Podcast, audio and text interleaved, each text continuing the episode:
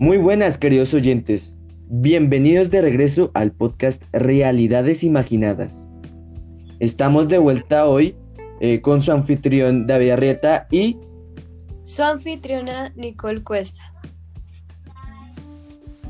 Bueno, entonces para esta noche tenemos a dos invitados muy especiales. Tenemos a dos historiadores de gran renombre es que se especializan en el estudio de la Edad Media y de la Universidad de Filadelfia.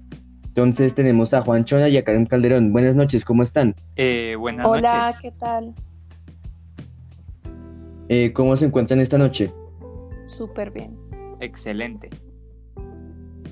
Bueno, entonces Nicole, si quieres, eh, pasas de derecho a la pregunta de, de la audiencia de las redes directamente. Ok, eh, bueno, entonces, ¿cuáles fueron los principales medios de comunicación en la Edad Media?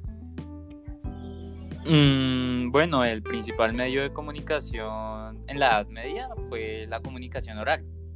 Esto debido principalmente a que la mayoría de las personas pues eran muy analfabetas.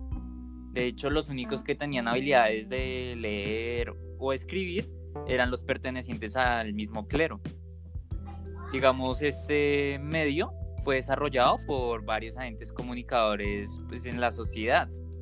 Un ejemplo muy claro es el del juglar, el cual era una persona que componía canciones con los sucesos y noticias más relevantes del burgo.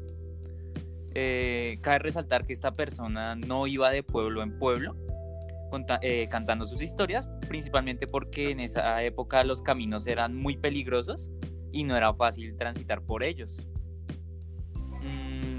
Otra, otro ejemplo podría ser el pregonero, los cuales eran personas que también eran útiles para la comunicación oral, eh, puesto que leían edictos que les correspondían y de esta manera persuadían a la gente mediante la lectura en voz alta.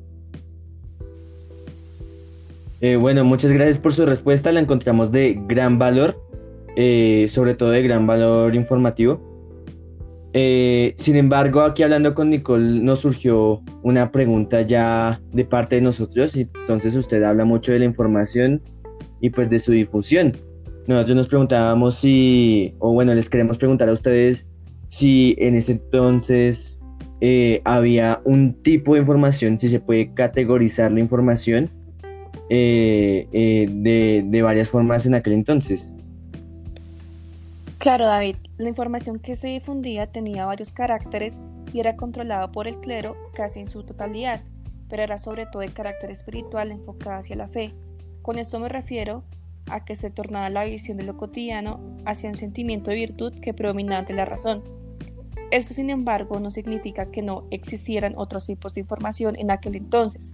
Digamos, cuando hablamos del mercader, quien tenía cierto parecido al periodista de hoy en día, se podría argumentar que la información que se transmitía era de carácter popular, ya que se comunicaba mensajes de lo que acontecía por donde pasara. Bueno, súper interesante todo lo que han dicho de verdad. Y es que ustedes pues hablan mucho de agentes comunicacionales. ¿Estos reciben un nombre en particular? Mm, sí, por supuesto. Eh, estos agentes de hecho son conocidos como los mediums. Eh, pues estos eran los principales transmisores de la comunicación oral en la Edad Media.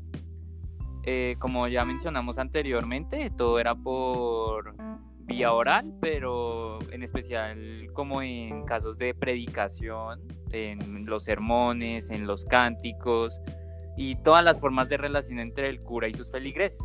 Digamos, un ejemplo de esto incluso podría llegar a ser la confesión entre estos dos. Y para complementar lo que dijo mi compañero Juan, los medios fundamentales fueron el juglar, el vagán y el mercader, los cuales impulsaron los tipos de información que mencionamos anteriormente, como por ejemplo, el mercader fue impulsor de propaganda política y el noticierismo comercial manuscrito, en lo que constituye la, la base del correo regular. Bueno, entonces, eh, muchas gracias por, pues, por asistir a nuestro podcast y por aceptar nuestra invitación. Eh, aquí revisando las redes confirmamos que nuestros oyentes están más que satisfechos con sus respuestas. Entonces esperamos que tengan una muy buena noche y les deseamos todo lo mejor. No, gracias a ustedes por la invitación. La verdad fue una experiencia innovadora. Entonces, queridos oyentes, esto fue todo por esta noche.